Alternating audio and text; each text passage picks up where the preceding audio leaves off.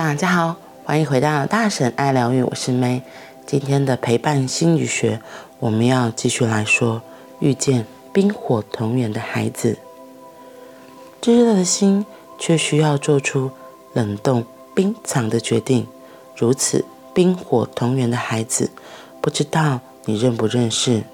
回忆起四五年前，那是工作方擅长的傍晚。一个常来上课的社工，在我整理麦克风的时候，坐到我的旁边，这样问我：“哈克，我有个孩子陪了两个学期，我正在犹豫要陪他第三个学期吗？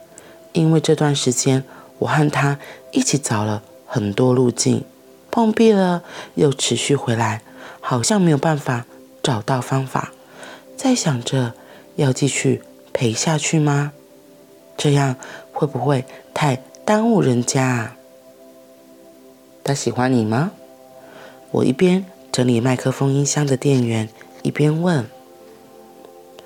好像喜欢呢，因为他来很稳定，即使不一定真的解决了问题，或是立即对某个状况有改善，但他就是很稳定的来。我从他。一年级上学期的期中考之后，就开始陪他。他很辛苦，是一个把感觉整个关掉的人。他一年级的时候，我常跟他讲感觉关掉这件事情。他很可爱，虽然表面上没有说要做什么，却在暑假的时候做了一点尝试。既然老师都这样说我，那我拉一点。感觉回来，结果来点感觉回来之后，就山洪爆发了。一年级下学期，各种负面情绪不断冒出来，情绪闸门突然关不起来了，影响好多他的生活，所以他花更大的力气去把这些东西再关起来，才有办法继续他的人际、课业和生活。我们这学期就结束在一个状态，他把自己整个关掉，但是生活运行得很好。我停下手边的忙碌，凝望着眼前如此关心孩子的社工，心里升起一种暖意，让我觉得这座岛屿现在和未来真的很有希望。我好奇地往下跟，整个关掉，他。怎么关的这么厉害？我也觉得很厉害。他的关是连吃饭和睡觉的感觉都关起来了，睡不着，也没有食欲。我觉得我们的关系有建立，但我卡在不知道该如何继续帮下去。好像某些东西可以讨论，可以谈。可是人家都这么稳定的谈，我却不知道自己有没有办法帮到他。眼前的社工，热腾腾的心，这么忙碌的工作，假日还自己掏腰包来上课进修，真是用心活着的生命啊！我继续说着，这像是盼望自己有贡献，或是能帮到什么。你知道吗？这是很正常的心情，也很合理、很人性的。心里面想着自己可以帮到什么。现在的难题是难在这两个端点：接触感觉，或是关掉感觉。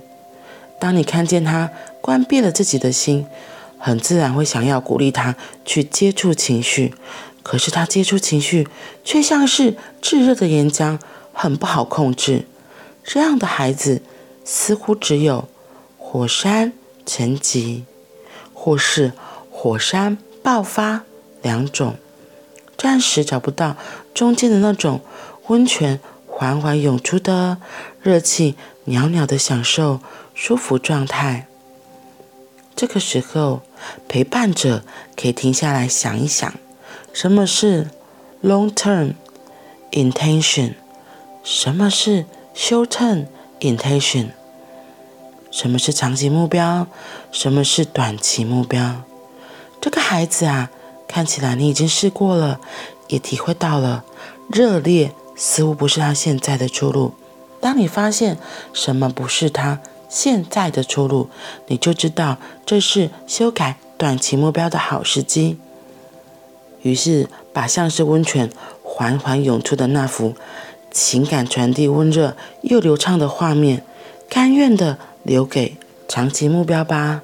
这个温热的美妙情景，说真的，很可能在十几年或二十年之后缓缓来到。而短期目标呢？这是可以好好工作、可以滚动调整的地方。一年级乌谈时，原本是希望能够把关掉的感觉打开，现在知晓了、体会了。哎呀，这个短期目标需要修改了，不是做错了，是知晓了、体会了。于是是时候来修改了。重要的是，前面一起走的那条路不是冤枉路，那是你参与了它的发生。哦，参与这个角度我怎么没有想过呢？受过学院派严格训练的社工，当然会用心努力的思索咨商晤谈改变的有效性。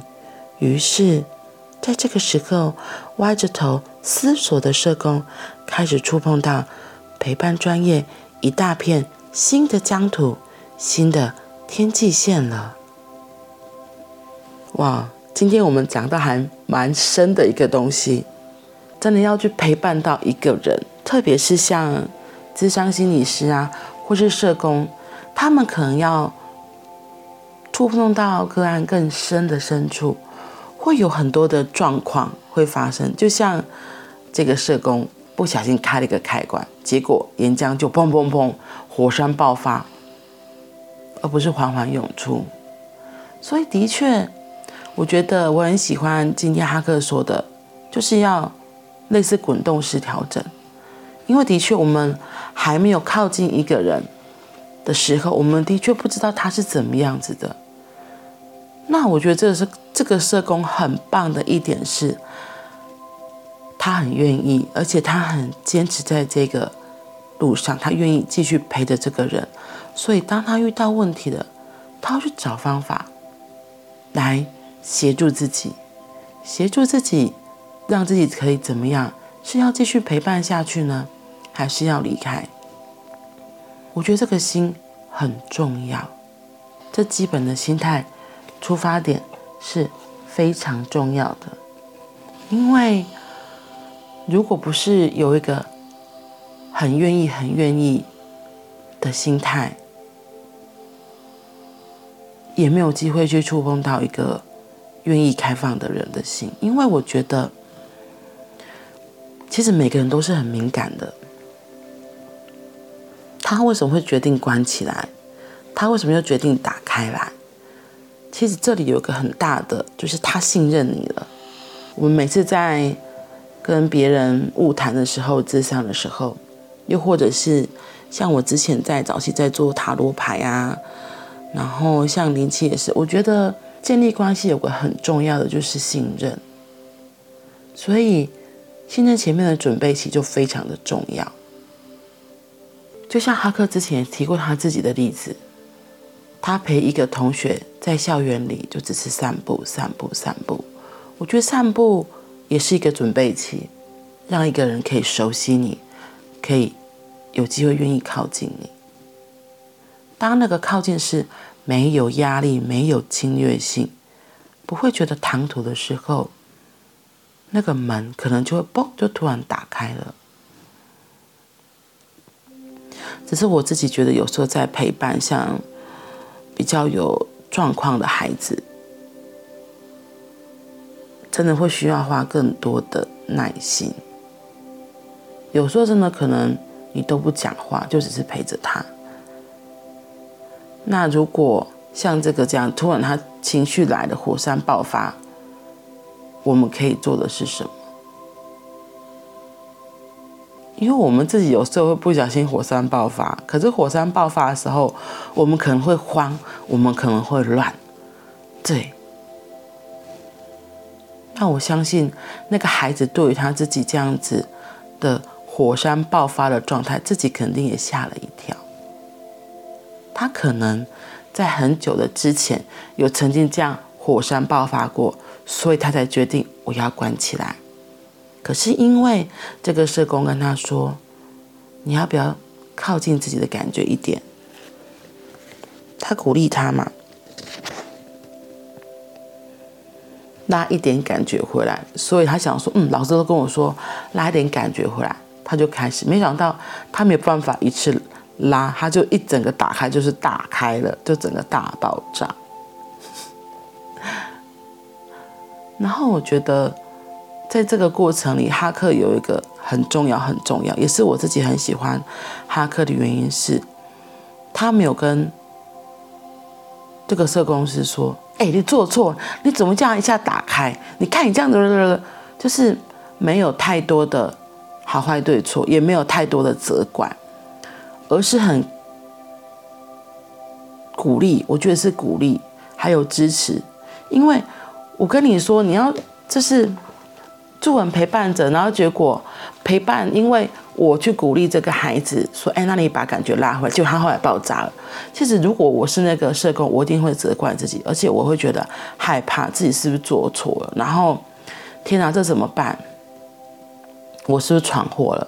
不然他关起来，明明就活得好好的啊，结果他这一打开变成这样，然后最后反而又要花更大力气再重新关起来，他才能够回到原本生活的轨道。我要是那个社工，我真的会很挫折、很无力，也不知道该怎么办。所以在这里，我觉得哈克他用很开放的态度跟他说，其实他说。就像哈克后面说的，其实呢，要修正滚动式的调整，不是做错了哦，不是做错了哦，是知晓了、体会了，于是是时候来修改了。重要的是，前面一起走的路不是冤枉路，那是你参与了他生命的发生，知晓了、体会了。于是可以修改。前面走过的路不是冤枉路，而是你参与了他生命的发生。哇，我自己看到这里觉得非常非常的感动，我也觉得非常非常的重要。因为对我而言，我会很害怕做错。那因为害怕做错，反而有机，反而有更高的可能是不去做。那都不去做，你怎么去陪伴到一个人？怎么有机会能够支持到一个人？所以，就像在生命的历程里面，我在做的很多事情，我有时候真的会太害怕，会举足不前。可是有时候又会凭着自己的一股冲劲，觉得那我先去做，到时候再来调整。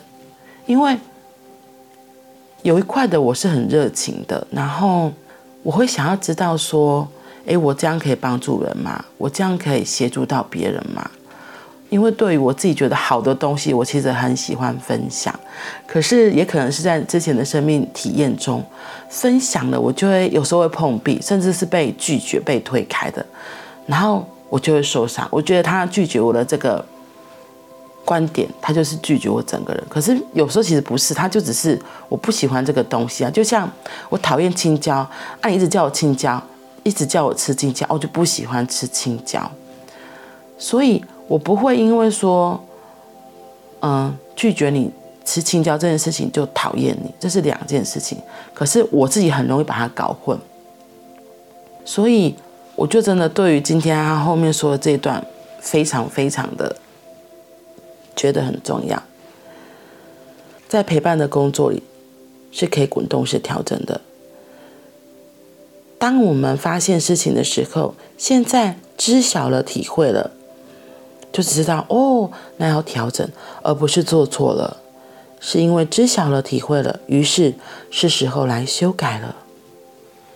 曾经走过的路都不是冤枉路，而是我们一起参与了这个生命的过程。